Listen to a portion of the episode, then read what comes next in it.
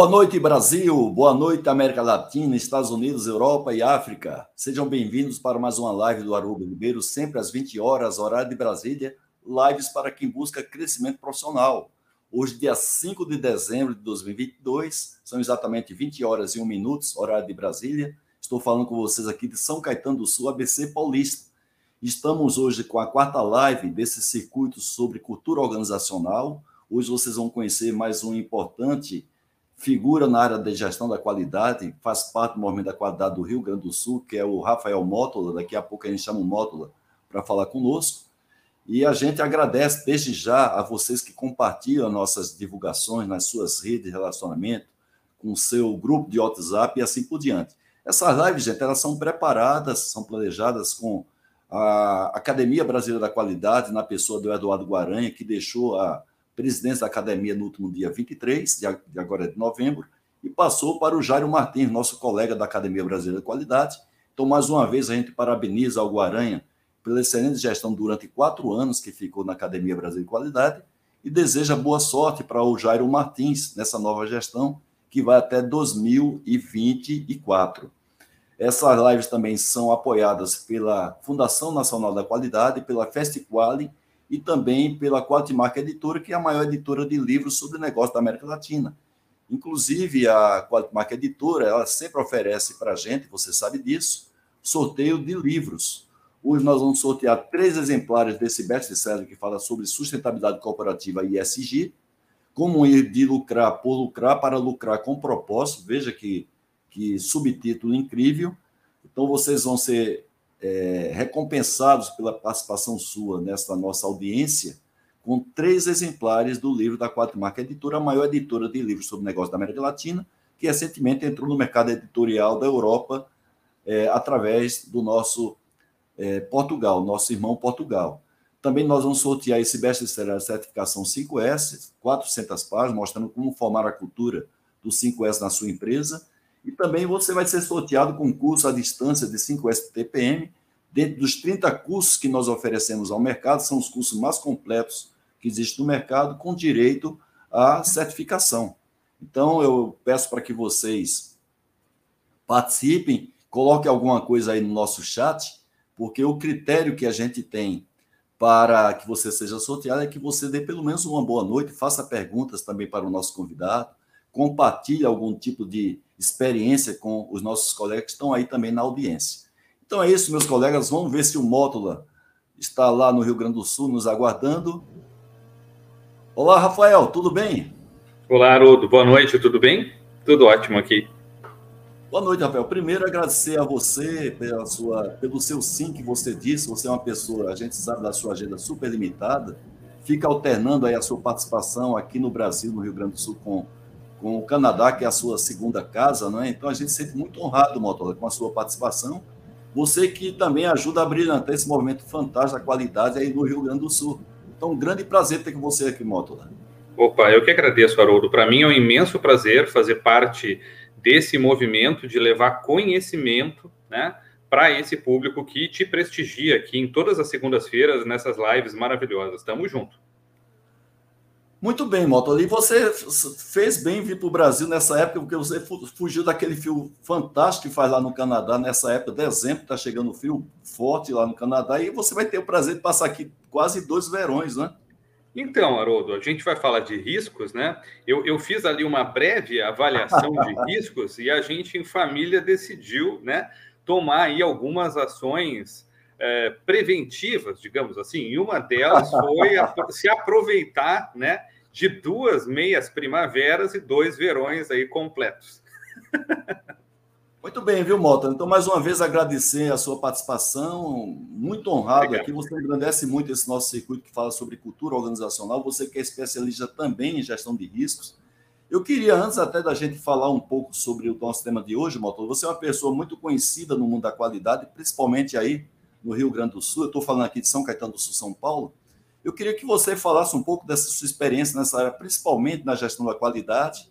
Você que faz parte da Fundação Nacional da Qualidade através de premiações como examinador e tem uma atuação aí no PG, o Programa Gaúcho de Qualidade e Produtividade. Então, dá a gente uma síntese da sua participação nesse movimento da qualidade, Módulo, por favor. Legal, Haroldo. Então, eu participei de fato de alguns ciclos de avaliação do Prêmio Gaúcho da Qualidade e Produtividade, assim como do antigo Prêmio Nacional da Qualidade, da FNQ, né, Fundação Nacional da Qualidade, foram aproximadamente duas ou três participações em cada um destes uh, eventos, desses movimentos. E isso muito me engrandeceu, porque a gente sabe, né, Haroldo, que quanto mais a gente investe o nosso tempo em atividades como essa, mais a gente acaba engrandecido né, e recheado de mais conhecimento ainda, na medida em que um avaliador né, é, avalia uma empresa, a gente muito mais aprende né, do que acaba avaliando ou até mesmo ensinando. Então, eu iniciei a minha carreira em gestão da qualidade aproximadamente em 94, 95, poucos sabem disso, numa empresa de engenharia de instalações para construção civil. Em 1996, eu decidi dar um novo rumo à minha carreira. Eu era um administrativo naquela organização e eu decidi começar no zero, do zero na antiga Dana Álvaros como estagiário, porque então na universidade eu estava tomando ciência de disciplinas como controle estatístico de processo, alguns outros temas relacionados à engenharia de produção. E o Rafael foi na Dana, foi para a Dana, então, Corporation, onde Sim. eu acabei, digamos assim, tendo na Dana a minha maior escola, né? a, minha, a, a minha mola propulsora para a engenharia da qualidade e para a gestão da qualidade.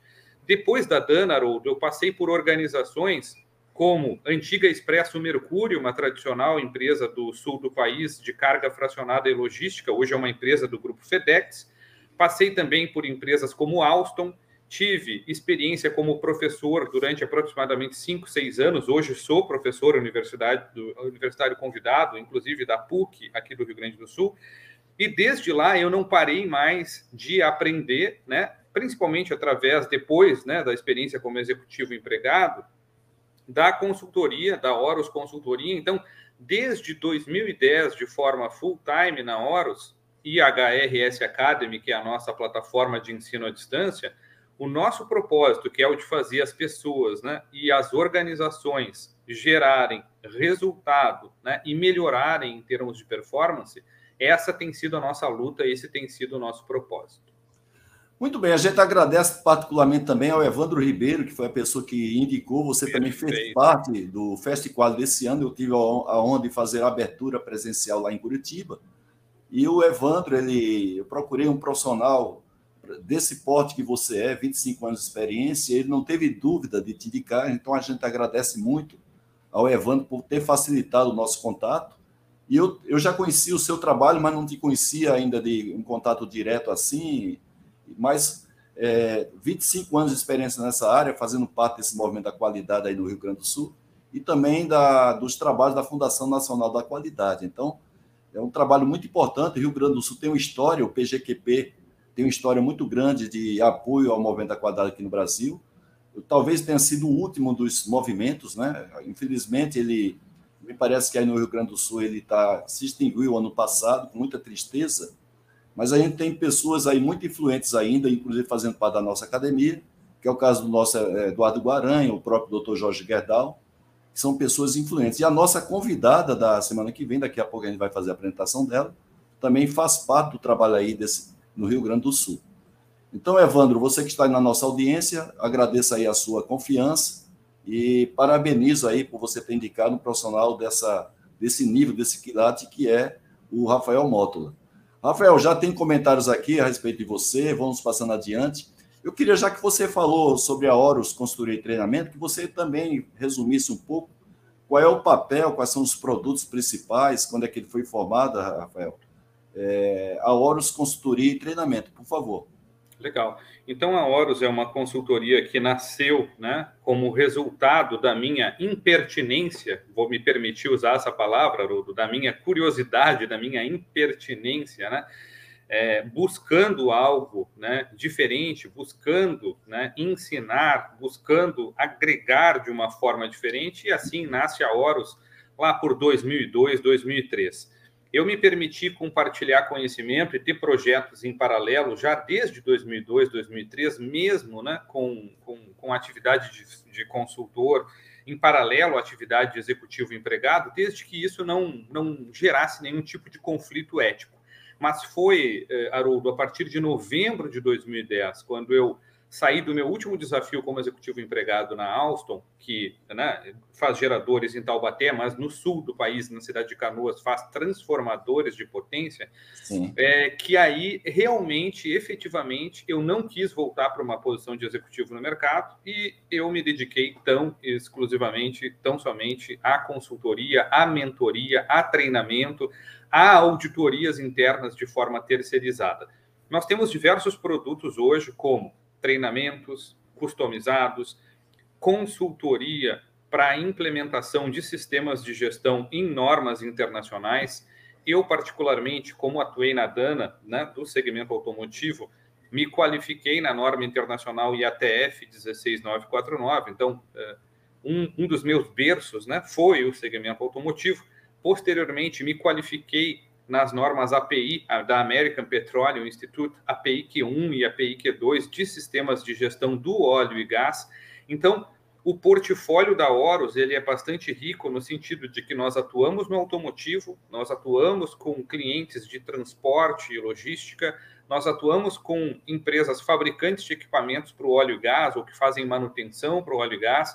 Nós temos clientes da adquirência, né, de cartões de crédito e débito, do agronegócio. Então, desde 2010 até hoje, 12 anos. 12 nós, anos. Exato. A gente acabou se consolidando como uma consultoria que faz diferente, né? que faz com propósito, que não simplesmente é, publica ou faz o cliente ir do ponto A até o ponto B com o kit ISO. Não, em muitos projetos nossos, até mesmo de apoio à implementação a uma norma internacional, estão presentes lá dentro desenvolvimento de lideranças, trabalhos muito aprofundados de gestão de riscos, planejamento e gestão estratégica, porque a gente usa, utiliza as normas como referenciais, mas nada substitui o poder da gestão e da liderança. Né?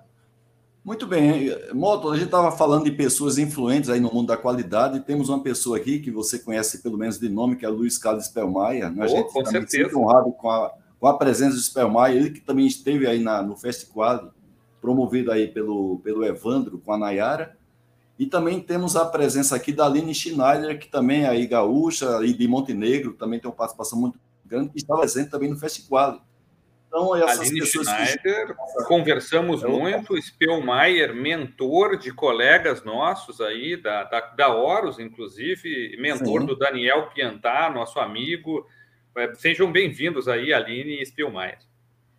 Então, tudo gente grande que se junta à nossa também audiência qualificada, a gente fica muito feliz. Inclusive, é um dos, momentos, dos motivos de que eu tenho, viu, de fazer essas lives, é a participação de pessoas ilustres que ficam aqui na nossa audiência, inclusive trocando aí mensagem entre eles, e eventualmente também enviando perguntas para os nossos convidados. Então, muita honra para mim ter vocês aí na minha audiência.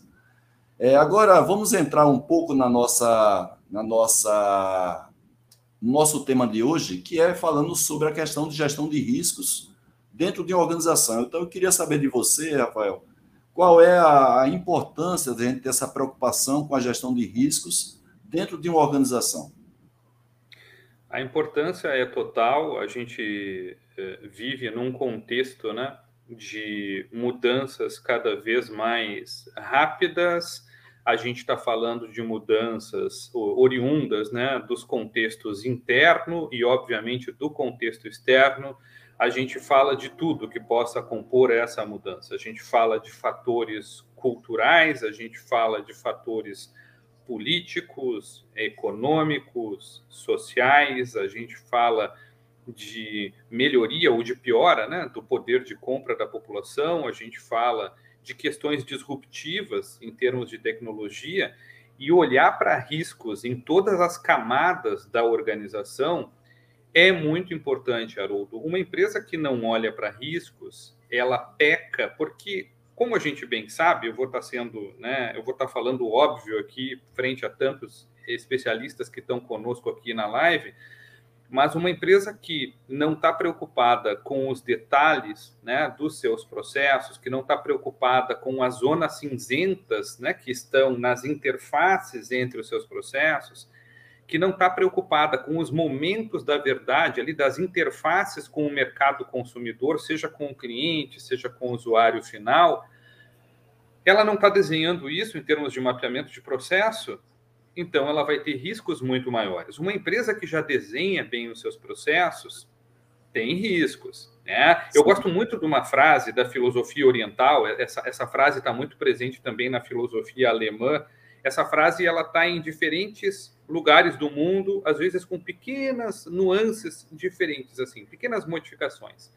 E essa frase diz o seguinte: o demônio está nos detalhes. Né? Então, Sim. se com todo o esforço que nós temos, normas internacionais, critérios de excelência, mapeamento de processos, gestão estratégica, desdobra né, um contexto para objetivos estratégicos, KPIs, metas, padrões, métodos, treino pessoal, monitora, reuniões de fast response, ainda temos riscos que ocorrem que não estavam mapeados, imagina a gente hoje, em pleno século XXI, é, tocar uma organização, gerir uma organização sem estar olhando para riscos, né?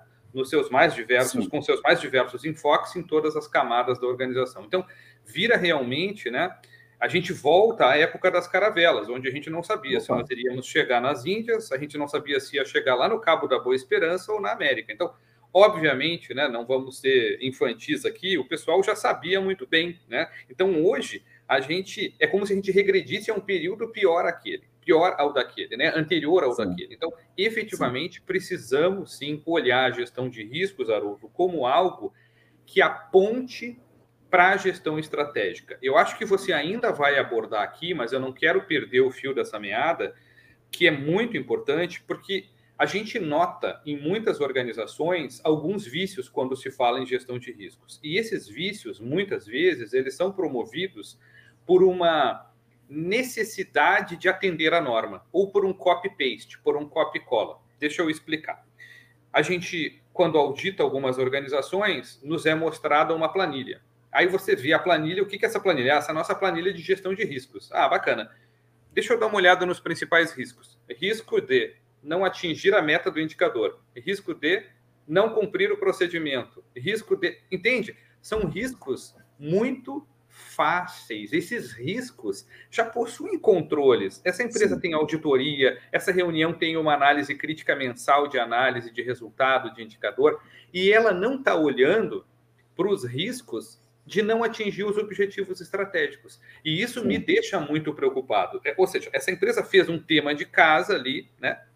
Para tirar uma nota básica na auditoria, ela mostra para o auditor, né? Muitas vezes o auditor se dá por satisfeito, mas a grande verdade, Haroldo, é que esses riscos mapeados não conversam com a estratégia. Então, Sim. eu acho que essa é uma questão essencial, né? Sim. Fazer realmente gestão de riscos é olhar para riscos naquela definição da ISO 31000. O que, que é risco na definição da 31000? Né? São incertezas que podem afetar os objetivos. São Sim. questões de incerteza que podem afetar negativamente os objetivos estratégicos. Muito bem, agora já que você falou, Rafael, essa pergunta que eu vou fazer, ela, eu sei que ela tem variáveis, porque ela interfere em relação, primeiro, o tipo de organização, a atividade que ela tem, né? até o nível de concorrência que existe para aquele tipo de produto que ela, que ela coloca ao mercado ou serviço, produto que eu estou falando aqui de maneira mais genérica, mas quais são, na sua experiência, os maiores, os, principais tipos de riscos que as organizações hoje, hoje elas têm e que muitas vezes não estão atentas para isso, no, com a finalidade de cumprir a sua estratégia? Uhum. Bom, são os mais diversos riscos em, em várias camadas uh, organizacionais, e eu diria que são todos aqueles riscos que façam sentido nos mais diferentes, de novo, níveis organizacionais para não atingir metas de KPIs, né? metas de indicadores derivados dos objetivos estratégicos ou os próprios objetivos estratégicos. Essa pergunta vem para a gente é, muito frequentemente, Haroldo. E aí o pessoal pergunta assim, mas Rafael, a gente já tem uma área, entre aspas, de saúde e segurança.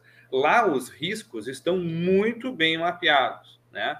É, a Rafael, a gente tem um, uma política de SOX, a gente tem é, a, a, gente está implementando a ISO 27001 aqui e os riscos começaram a ser mapeados sob a, sob a ótica de SegInfo, né, de, de segurança da informação. Ótimo, excelente. Rafael, a gente tá, tem uma área de meio ambiente, porque a gente é certificado na 14001 desde 1999, e lá os riscos, né, os possíveis impactos e os riscos estão mapeados lá na área de meio ambiente. Uhum, ok, ótimo. E os riscos do negócio? Sim. E o risco de perder o cliente, que é responsável por 50% do nosso faturamento? E o risco daquela matéria-prima, né, que é oriunda de um único cliente, é, e esse cliente ser adquirido pela concorrência, e o risco do nosso principal modal né, é, parar Sim. de funcionar por causa de uma enchente, e o risco do nosso CD queimar, né? Esses Sim. riscos ficam aonde? Aí o pessoal uhum. olha para mim assim, hum, Rafael, mas pois é, né? Entendi a sua crítica. A gente está olhando os riscos muito compartimentados, né? Então, Haroldo, não há nada de errado de olhar os riscos sobre um enfoque de saúde e segurança, não há nenhum erro de olhar os riscos sob um enfoque mais aprofundado e até muito positivo, isso porque a gente aprofunda na análise de SegInfo, né, de segurança da informação, de meio ambiente, né, quem sabe até de logística com a ISO 28000, a ISO 28000, uma norma riquíssima que promove análise de riscos na cadeia logística. Só que, Haroldo, nós podemos aí estar sujeitos ao vício de compartimentar a análise de riscos a essas áreas com um enfoque muito operacional e tático e deixar de olhar para o estratégico, olhar para a perda né, de cliente, olhar para a perda de um stakeholder importante, que é um parceiro de negócio logístico, de um fornecedor. Então, como solucionar isso, Haroldo? É, Fazendo... Tem coisas, tem coisas, né, Rafael? Tem coisas, a gente passou agora por esse momento aí dessa. Como está passando ainda dessa essa guerra sem sentido, né? Rússia com a Ucrânia lá, e a gente teve essa questão aí dos fertilizantes, né? A gente sabe muito bem que o Brasil não investiu nessa, nessa área ao longo dos anos, né? Ao longo de vários governos. E eu, particularmente, eu prestei serviço de consultoria tem mais ou menos oito anos a uma empresa ali perto de Goiânia, Goiás, mais ou menos ali a talvez 15 quilômetros de Goiás. Essa empresa, ela fabrica, até hoje, fabrica móveis diversos, inclusive móveis para escolas, né? E quando eu cheguei para prestar serviço para essa empresa, 70% do faturamento dela vinha de governo, ou municipal, estadual ou federal, vendendo carteiras escolares e alguns armários para escolas. Né? Então eu falei lá para o dono da época, era o filho do dono, inclusive, que era um risco muito grande que ele tinha ficar 70% da carteira dele dependendo de governos. E a gente sabe muito bem aqui no Brasil, particularmente, as instabilidades que têm os nossos governos, né? prefeito principalmente em pagamento, e não deu outra, viu, Rafael? É, o governo do estado, que era o maior cliente dele, deixou de pagar aí, por conta das as contas não estavam em dia do estado. Ele teve que renegociar várias vezes as dívidas dele com os próprios empregados, os fornecedores, até que ele teve que é, fazer uma negociação muito grande. Ele entrou em numa, numa medida judicial para tentar é, contornar a situação e até hoje ele vive em dificuldades, a empresa vive em dificuldades, justamente porque não, não fez uma gestão do risco nessa questão. Eu, que não sou especialista no assunto, detectei facilmente essa dependência total. Então, uma coisa é a gente é, é, culpar alguns fornecedores hoje, fornecedores de chips aqui para as montadoras. Estou falando aqui de frente da General Motors em São Caetano, que são, é, são riscos mais difíceis de você detectar do Sim. que esses que são riscos muito óbvios. Você ficar na dependência total de apenas um cliente, quando esses clientes são os governantes, principalmente aqui do Brasil, né? Uhum. É, esse exemplo que tu, fa, que tu trazes, ele é muito importante, ele, ele é muito, é, infelizmente, comum né, é, em organizações nacionais, e o que a gente precisa fazer para transformar essa realidade, né? Naqueles exemplos que eu dava antes, não há nada de errado, como eu falei, é importante que a gente aprofunde a análise, a avaliação, né? A, a identificação, a análise, a avaliação, a gestão de riscos com estes enfoques. Né? A própria Sim. ISO 31000 recomenda que nós tenhamos enfoques especializados olhando para risco. Então, eu vou ter lá o FEMEA, em, em, análise de modos e efeitos de falhas potenciais lá em projeto de desenvolvimento de produto e de processo. Eu vou ter o, o, o, o MFEMEA para máquina, que você conhece bem. Eu vou ter é, riscos olhando para a SegInfo, riscos em segurança do trabalho, está tudo certo. Agora, quando a gente departamentaliza, Haroldo, departamentaliza na organização a gestão de riscos e tira da liderança esse papel, nós temos um risco muito maior, o risco da perda da mão do negócio. Então, não é por outro motivo né, que todos os modelos esquemáticos hoje de critérios de excelência trazem a liderança no meio. A liderança está no meio do modelo esquemático da ISO 9001, da 14001, da 45, de todas as normas, porque cabe à liderança, e aqui eu não estou falando só de alta direção, né? Claro Sim. que a alta direção tem o compromisso né, de criar essa abordagem de riscos, essa linguagem de riscos, de trabalhar o tempo inteiro falando, falando, falando sobre isso. Mas catequizar a estrutura de liderança é um papel da alta direção, né? Para que a estrutura de liderança da organização olhe para aspectos como esse que você está falando. Né? Sim, né? perfeito. Bem, começa a bombar perguntas aqui da nossa audiência. Tem uma pergunta do Marromed, do Marromed, que muito nos estar aqui presente e que nos apoia, inclusive, é, oferecendo esses exemplares de best-seller para que a gente possa recompensar a nossa audiência, Mótola.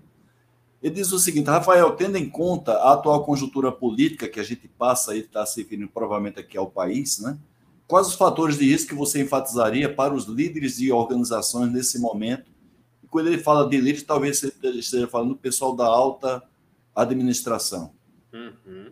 Excelente. Adorei a pergunta do Mahomet. Mahomet, eu vou me permitir aqui dizer para você dois riscos. Seriam tantas coisas, né? Olhando para esse contexto político, social, econômico que pode estar vindo aí nos próximos quatro anos. Risco de não se capacitar, risco de não buscar conhecimento, né, de não buscar profissionais qualificados ou aptos a aprender no dia a dia, justamente nessas funções de liderança. Eu acho que esse é um risco muito grande, é um risco de estar sempre olhando para dentro, um risco de não estar olhando para fora, de não estar olhando para oportunidades, de não estar capacitando, se capacitando. Eu tenho vários colegas empresários né, que pagam pagam para suas principais pessoas-chave estudar, né, no Brasil e no exterior. E falando de exterior, Mahomet, uma outra questão fundamental é risco de continuar fornecendo para os mesmos clientes, para o mesmo mercado interno.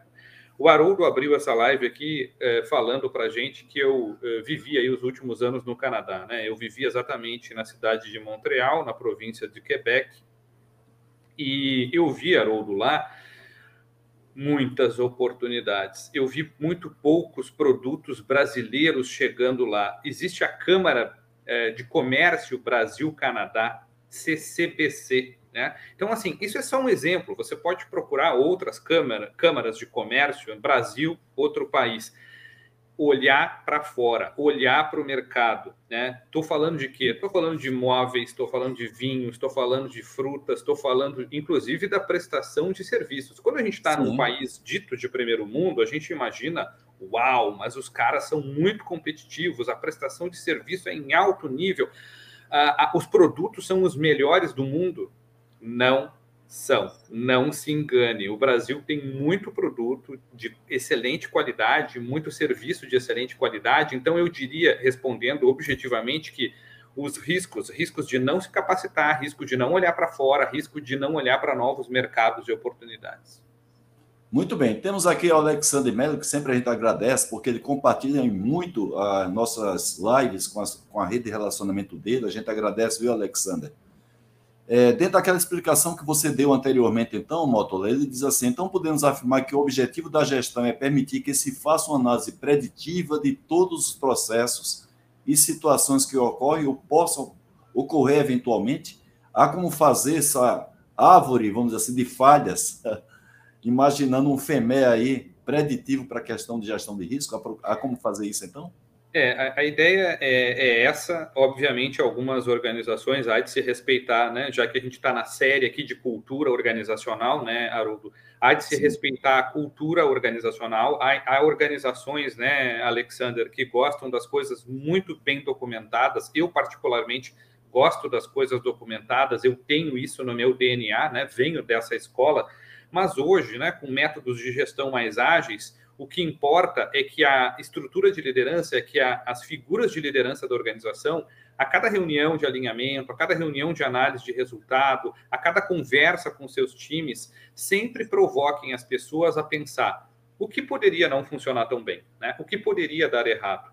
Quando tu falas em, em análise preditiva, né? É, talvez sim, né? Talvez não com um método tão estruturado, mas uma outra coisa que eu quero trazer aqui, Alexander, é essa análise preditiva ou tão somente preventiva trazer mecanismos para a organização, Alexandra, que permitam nós estarmos preparados para reagir. Às vezes nós não conseguimos prevenir, nós não conseguimos estar prontos para todo e qualquer evento, mas nós devemos reagir, nós precisamos ter planos de contingência. Qual é o plano B? qual é o plano C. Eu não sei quem acompanhou a Fórmula 1 2021, mas principalmente 2022, né? Se tiver alguém aí que, que gosta e acompanhou Fórmula 1, vai se identificar com essa minha fala. O que, que as equipes ali começam a falar né, nos rádios né, com os pilotos quando algo não dá tão bem né, para a sua estratégia? Vamos para o plano C, vamos para o plano F, vamos para o plano G. Só eles entendem mas o plano às vezes é entrar mais cedo para o box, é colocar outro tipo de pneu, é parar antes ou é parar depois, enfim. Então, muitas vezes nós precisamos ter as ações de reação, né, de contingência Sim. planejadas. E como é que nós conseguimos isso? Gostei do ponto que o Alexander trouxe, pensando sobre isso, pensando sozinho, não, pensando multidisciplinarmente, pensando com as equipes. Muito bem, temos a pergunta aqui da da sua amiga aí do Rio Grande do Sul, creio que de Montenegro, Aline Schneider. Exatamente. Na prática, qual é a diferença entre a mentalidade de risco e a gestão de risco propriamente dita? Ela não se refere aqui à planilha de auditoria. Ah, gostei, gostei, Aline. Não é a planilha para auditoria. A planilha para auditoria ela é muito importante, óbvio, né? Mas a diferença de mentalidade de risco é que a mentalidade eh, para a gestão de riscos é que na gestão de riscos a gente tem os riscos priorizados. A gente tem os riscos sendo efetivamente atacados com ações, aqueles riscos que foram resultado dessa análise e que são né, priorizados. A mentalidade de risco é que quando, por exemplo, né, um consultor técnico, vai, um vendedor técnico numa concessionária de veículos vai vender o veículo, ele antes de burlar o processo, Haroldo, ele pensa: hum, mas se eu burlar o processo, eu posso eu corro riscos, eu não deveria burlar o processo, a não ser que efetivamente isso já tenha dado certo em outra situação. Então, antes de apresentar o veículo para o cliente e perguntar para ele se ele quer fazer um test drive, eu vou qualificá-lo. O que é qualificar Sim. um cliente? É você perguntar para o Haroldo, por exemplo, Haroldo, esse veículo que você precisa, me conta um pouco, você vai usar ele para viajar ou para lazer? Sim. Você Perfeito. vai dirigir ele sozinho ou com a família? Seu filho vai dirigir? Sua esposa, só você? Pronto. Então você está seguindo um processo. Então, Sim. eu diria que a mentalidade de risco, Aline, ela está em todas as camadas da organização. Todos falam sobre isso, porque isso é falado pela alta direção, isso é falado para as gerências, isso está embutido nos processos. Como é que eu vou conhecer, Haroldo e Aline, né? é, é, os principais riscos da organização se eu não ajudei a construir, e aí eu vou me permitir ali o, o, a usar a, a, a expressão que está entre parênteses na pergunta da Aline, se eu não ajudei a construir a planilha. Sim. Se eu, consultor técnico, não ajudei a construir a planilha, Aqueles riscos não fui eu que pontuei, alguém definiu na organização. Então é muito importante que o tema risco seja trazido à baila nas reuniões operacionais para que as pessoas falem sobre isso. Muito bem, tem duas perguntas aqui, Módulo, aqui. Eu acho que poucas as organizações e até países pensaram nisso, né? Que nós tivemos aí a pandemia em função do coronavírus, uma coisa que jamais alguém imaginava, né? Não passava pela cabeça de quase ninguém. E também ninguém imaginava que essa época do campeonato, com todas as relações diplomáticas que existem no mundo, um país ousasse invadir um outro, principalmente um grande país invadindo outro grande país, principalmente na Europa, né? Como aconteceu Rússia e, a Ucrânia. Então, o Ricardo Morilovski, ele pergunta aqui com relação à pandemia, né? É, a dificuldade de se fazer uma gestão de risco justamente um pouquinho antes da pandemia, prevendo justamente os, as consequências da pandemia. Então ele botou a ocorrência estava fora da curva. Foi uma lógica do cisne negro, ele até faz aqui uma comparação com o cisne negro. E o Guaranha, também aí do Rio Grande do Sul, ele fala com relação a essa dependência da Europa em relação ao gás que vem da Rússia, 40% do gás. Estamos nesse momento uma fase crítica, porque chega o um inverno forte lá na Europa, onde a gente precisa do gás para aquecimento e até para poder manter vidas, né? Porque você que morou no Canadá sabe quando o frio lá bate, não é, não é nem como, não chega nem perto aí do Rio Grande do Sul, né? Uhum. Então foram dois fatores, não é, Mótola, que dificultaram a gestão de risco das organizações e até mesmo dos países, né? Pandemia e a, a invasão da Rússia sobre a Ucrânia. É, eu hoje, quando assessoro um cliente na, na elaboração de um planejamento estratégico, eu não me atenho a ajudar o cliente a usar aqueles ferramentais que são tradicionais, Haroldo. É, quais tradicionais? Por exemplo, as cinco forças de Porter ou uma matriz de SWOT. Vamos pegar a matriz de SWOT. A matriz Sim. de SWOT ela é uma fotografia muito instantânea do momento. Se você pegar o noticiário, talvez você faça uma, outra matriz de SWOT daqui a 40 minutos, você concorda? Se passar o dia de hoje para a semana que vem, você talvez tenha uma matriz de SWOT totalmente reformulada. Se Sim. fizer ela em 2023, março, talvez seja outra matriz de SWOT. Então, assim, os resultados daqueles contextos organizacionais, dos SWOTs dos países, lá quando essas pessoas, Angela Merkel e outros, tomaram essas decisões, eram alguns, eram, eram, eram, eram um dado SWOT, era um dado contexto. Né? Até, até, mesmo, né? até mesmo de fechar usinas nucleares, né? que de qualquer maneira é uma fonte limpa de energia, não é? Sim, foram é, desse, e não investir é, em matrizes. É uma das fontes é, mais seguras de energia, inclusive, é, é, a fonte de energia nuclear, não é, motor? Então, e, e outras decisões decisão, né? né? não foram aceleradas, né, Haroldo? Por exemplo, Sim. da matriz fotovoltaica e tantas outras. Então, assim, são resultados de decisões do passado. Então, o que, que acontece? Quando a gente vai fazer uma matriz de SWOT, vai num cliente, a gente não olha só para isso, a gente olha também para sinais fracos e sinais fortes. Então, eu acredito muito nisso, na primeira pergunta, né? Que, que apareceu ali. É Ricardo Moilov. É, se isso é a lógica, do, foi a lógica do cisne negro, mais ou menos. Mais ou menos por quê? Porque já existiam quadros pandêmicos menos severos no mundo, como o H1N1. Né? Já existiam quadros pandêmicos no mundo, já existiram num passado recente, em comunidades talvez com problemas né, de, de saúde e saneamento, como malária, dengue no nosso próprio país, como cólera né, na África e na América Latina e em outras regiões. Então, assim, o que, que já havia? Haviam sinais de fracos para fortes. Então, quando a gente vai desenvolver um planejamento estratégico num cliente, qualquer cliente, a gente olha hoje para o contexto organizacional do cliente, olha para ponto forte, olha para ponto fraco, oportunidade de ameaça, Haroldo, mas olha para sinais fracos. O que, que é um sinal fraco? Por exemplo, puxa, meu índice de garantia está aumentando. Puxa, o cliente aqui, o comprador do cliente está me ameaçando puxa, ali aqui no jornal uma situação assim, assim, assim, que pode ser que daqui a 10 anos essa empresa venha internalizar seus processos. É sinal fraco indo para médio. Então, assim, a gente já tinha sinais fracos para médios que essas questões poderiam acontecer. Guerra, ok, a Rússia ter é, tido né, a petulância de ter invadido a Ucrânia foi realmente, soou para nós todos como um absurdo. Mas Coreia do Norte já dava sinais, e eram sinais de médios para fortes. Putin já tinha invadido a Crimeia e outras regiões, sinal médio para forte.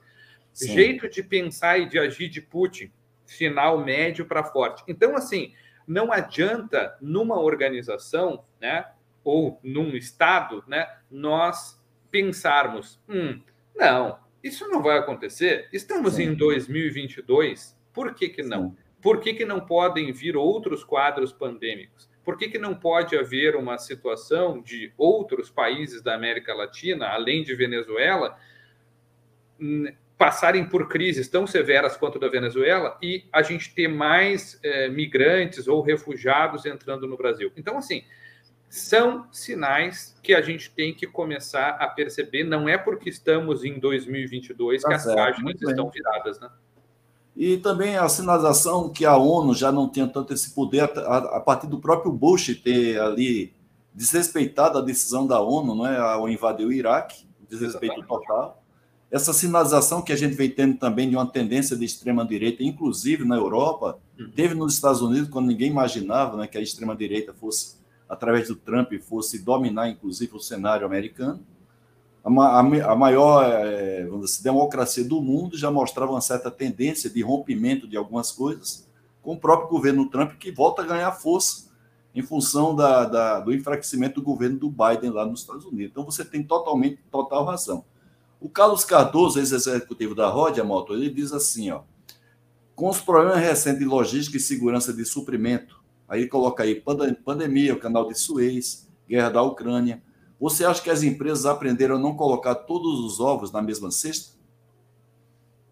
Infelizmente, eu vou ter que responder para o Carlos que é, eu não diria cada semana, eu estaria sendo crítico demais, mas mensalmente, Carlos, eu verifico casos é, onde é exatamente isso, que você fala, né? Então, assim, ovos colocados na mesma cesta, contingências não preparadas, não tem o plano B, muito menos o C. Então, assim, aí a gente está falando de fonte de matéria-prima, Carlos, a gente está falando de pessoas que detêm um conhecimento especializado na organização e não há né, alguém ali backup, não tem como, de maneira total, documentar todo aquele conhecimento, aquelas competências daquela pessoa-chave. Então, assim, Falando especificamente sobre logística, pela minha experiência, Carlos, hum, não. Eu acho que as empresas precisam amadurecer isso, precisam amadurecer essa mentalidade de risco, olhando para toda a cadeia logística. Quando a gente fala da cadeia logística, a gente está falando dos parceiros também, a gente está falando dos modais. Eu atuei né, com transporte e logística. Até se tu me permite, uh, é, eu, vou eu, vou, eu vou tentar contar muito brevemente uma história aqui, é, que não é uma história que remonta a um problema, e sim uma história que remonta a uma oportunidade, Haroldo. Sim. Em 2003, 2004, aquela empresa de logística e transportes na qual eu trabalhava, na sua área de inteligência de mercado, criou uma parceria com a Dell, com a Dell Computadores. Qual era a sacada?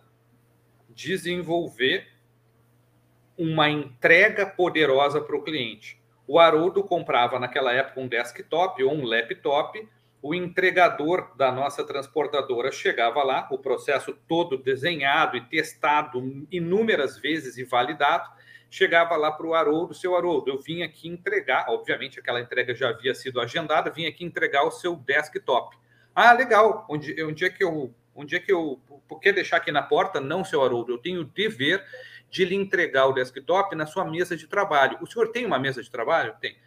O nosso entregador entregava para você na sua mesa de trabalho, recolhia, se você quisesse, todo o material plástico de embalagem, plástico bolha, papelão, levava embora. Olha só, logística reversa. Eu estou falando de 2003, 2004 explicava para você como fazer as conexões, ajudava você a localizar os principais manuais. Ele não tinha autorização de ligar na tomada, mas ele já pré-montava o equipamento para você, para você não ter questões ergonômicas ali. Ou seja, o que, que foi explorado naquela época, Haroldo? Oportunidade. Então, Sim.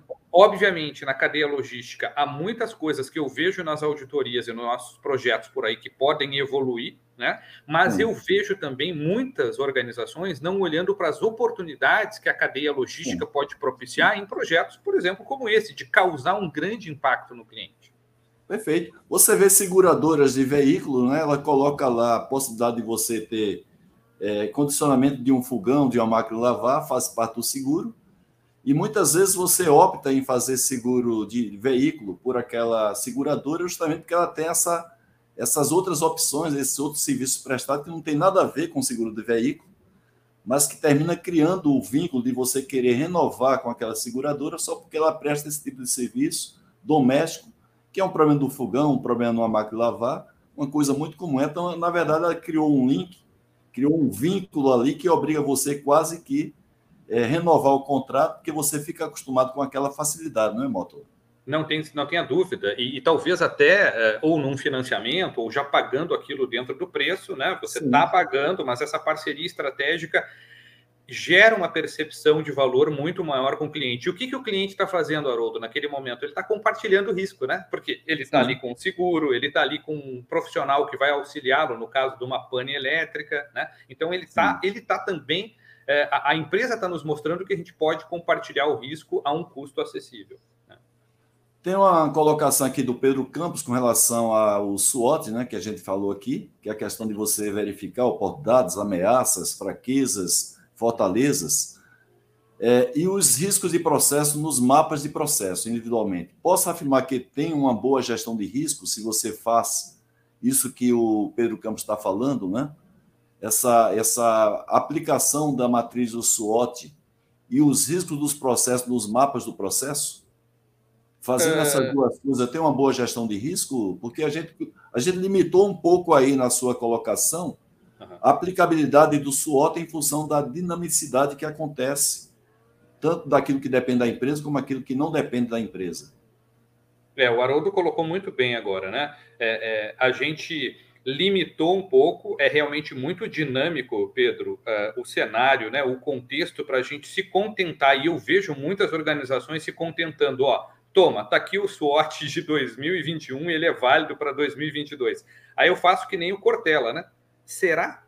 Será que é o mesmo? Tem certeza? Porque eu tenho certeza que não é, né? Então, assim, é, a gente pode, sim, Pedro, usar o SWOT desde que a gente olhe para além do SWOT para sinais fracos e para sinais fortes, como a gente falou anteriormente. Né? Então, olha para o SWOT como uma fotografia, mas a cada mês, a cada dois meses, vai cutucando, né? vai incomodando, provocando a alta direção nas reuniões de resultado. Né? Chefe, vem cá, que outros sinais fortes, que sinais fracos? Equipe do comercial, me ajuda aqui. O que, que tem de novo aí no mercado? O que, que vocês ficaram sabendo e tal? Então, se a gente fizer isso, num caráter estratégico, né, para uma camada mais estratégica da cebola da organização, bacana, tá? Então, SWOT mais sinais fracos e sinais fortes. Para os processos, olhar o, o, mapa das atividades ou o mapa dos processos, ou muitas empresas têm, né, Pedro, o diagrama de tartaruga, e a partir daí extrair os riscos é um bom ponto de partida, certo? É um bom ponto de partida. Só que existem riscos que estão, Pedro, nas interfaces entre os processos.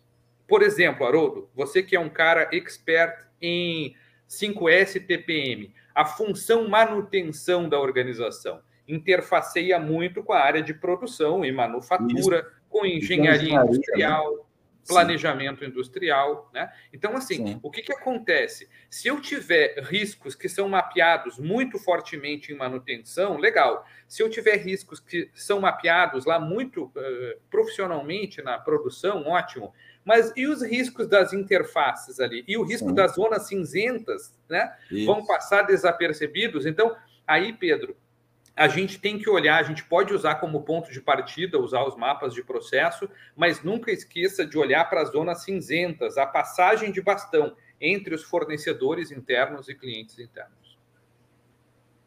Muito bem, temos pergunta aqui também, o Carlos Schauf, que é o nosso colega da Academia Brasileira de Qualidade. Muito obrigado, Schauf, por estar aqui presente.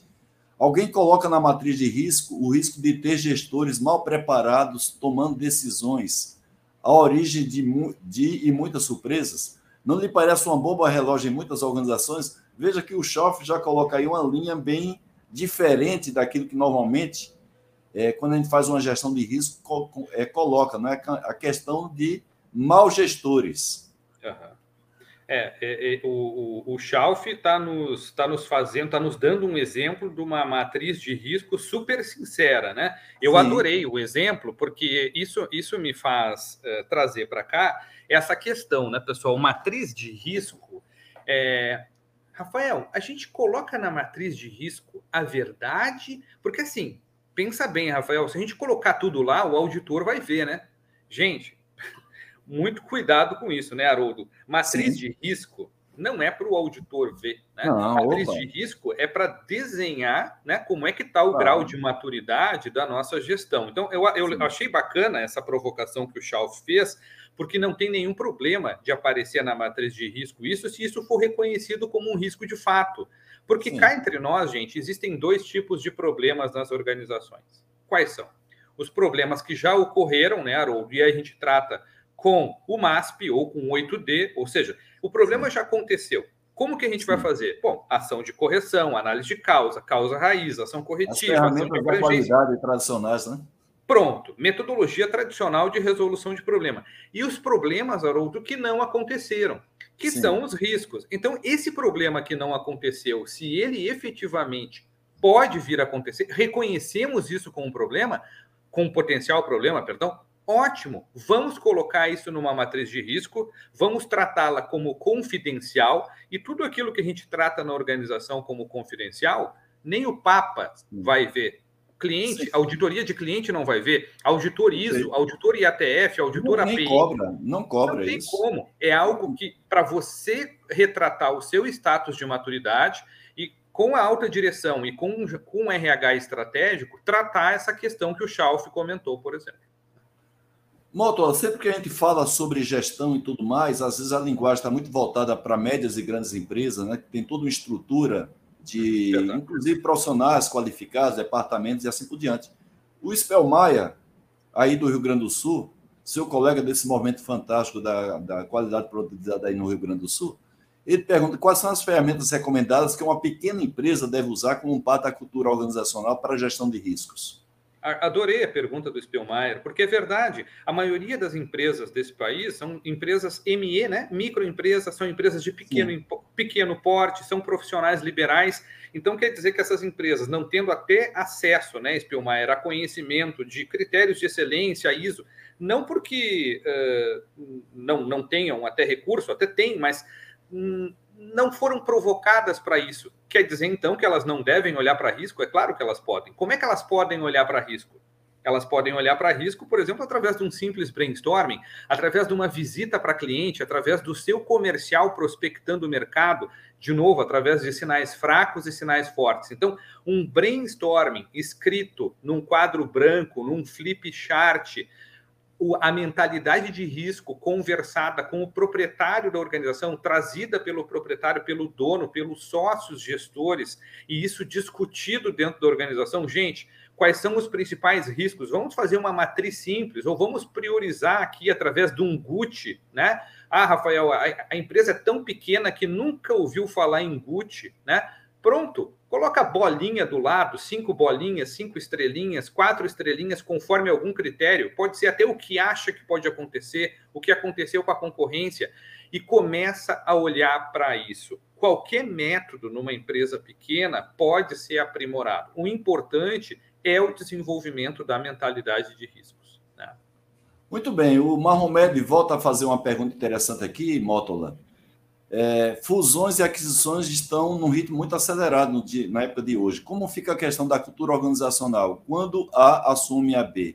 Que critérios o líder deve ter para não acabar as boas práticas de A ou B? Inclusive, o Eduardo Guaran, na apresentação que ele fez aqui, iniciando nosso circuito, ele, inclusive, vivenciou isso aí na Copesul, aí no seu estado, é, onde a empresa teve que fazer uma reengenharia no primeiro momento, depois ela foi adquirida, como vocês sabem, pela Braskem, que comprou a Copesul, a segunda maior é, petroquímica da América Latina, que é a Copesul, só perdia para a antiga Copene, lá na Bahia.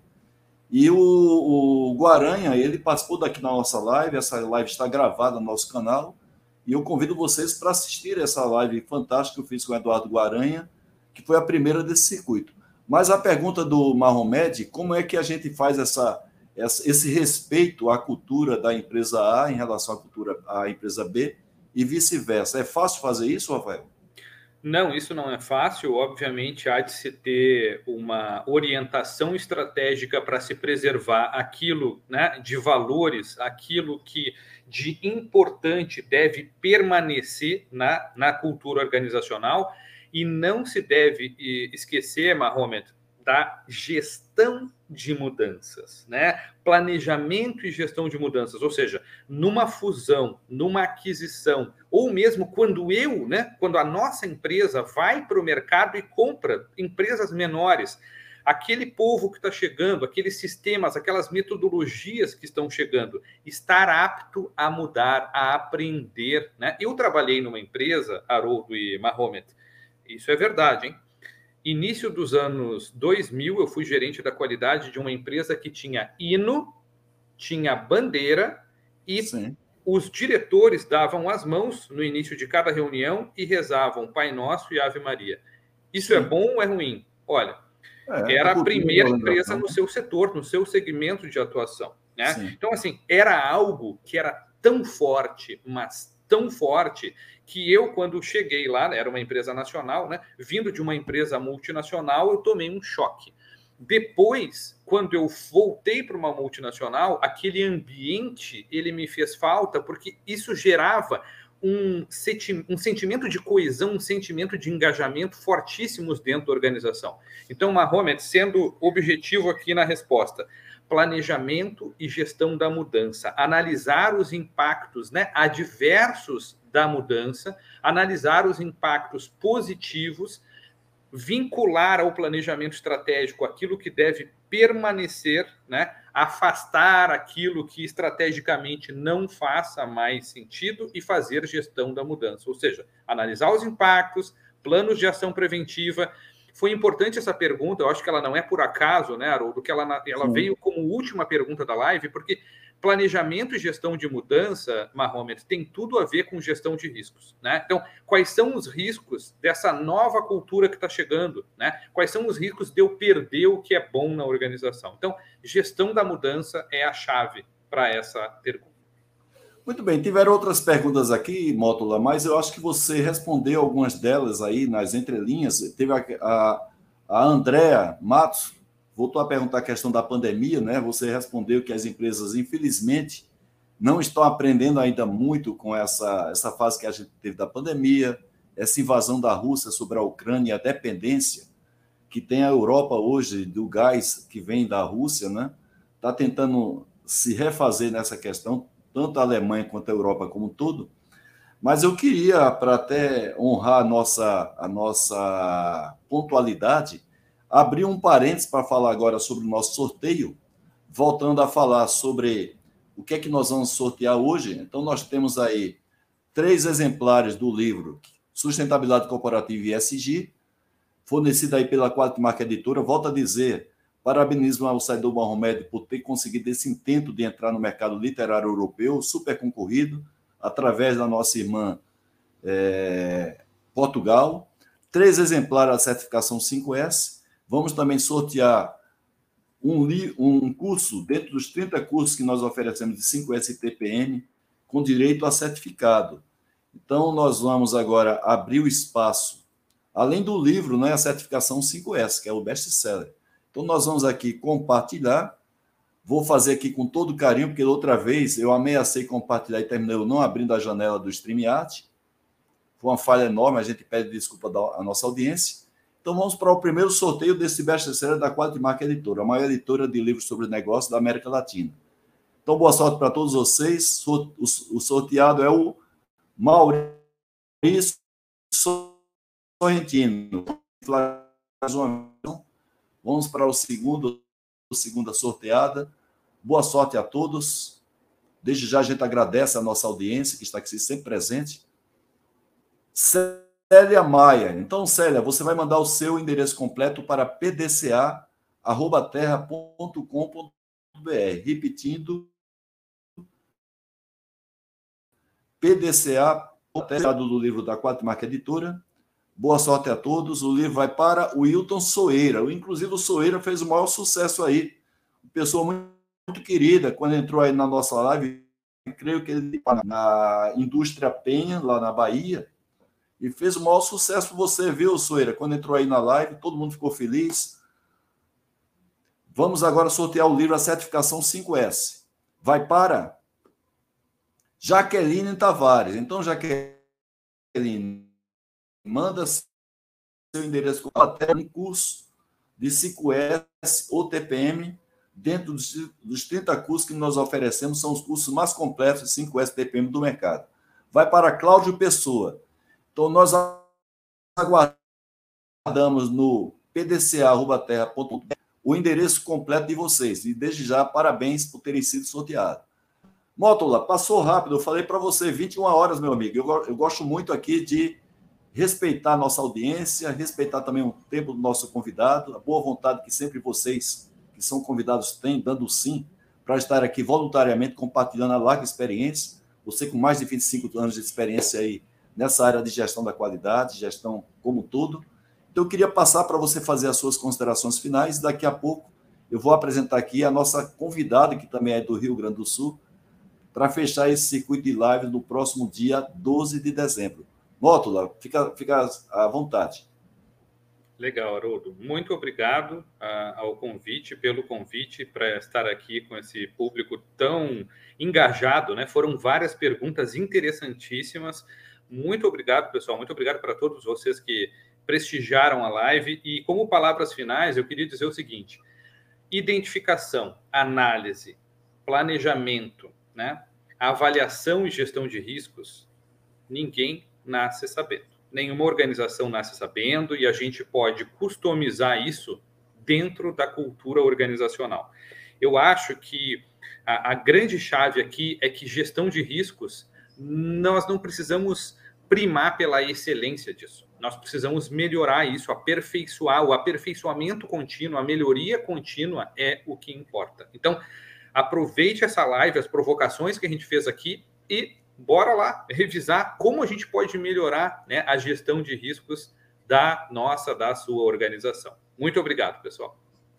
A gente que agradece, Moto Eu vou apresentar aqui a nossa convidada, uma convidada muito ilustre que a gente vai ter aqui no dia 12, compartilhando aqui com vocês, que é a nossa a querida Clarice Martins Costa, né? ela foi diretora de RH do Grupo Renner durante 15 anos, 2007 até 2021, ela hoje é conselheira independente, é referência em RH, quando a gente fala em RH no Brasil, ela é referência. Para vocês terem ideia, em 2013, ela foi eleita a melhor profissional de RH pela revista Gestão RH e também profissional de RH do ano pela revista Você RH.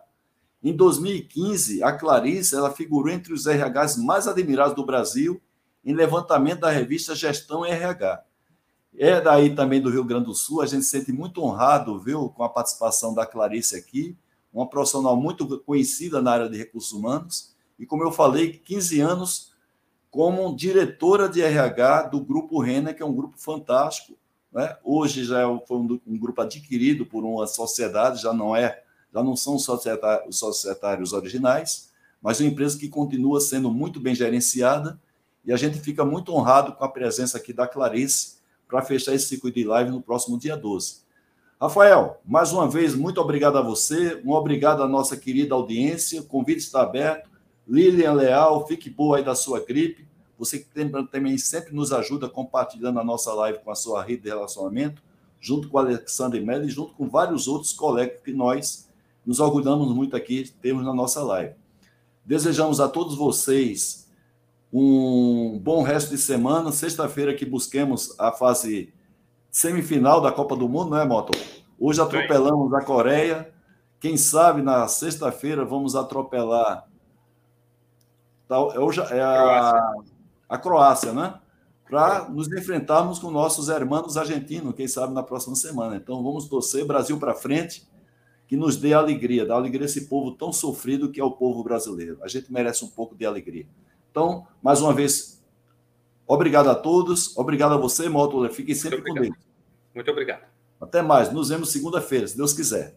Bye, bye, gente. Fiquem com Deus. Tchau.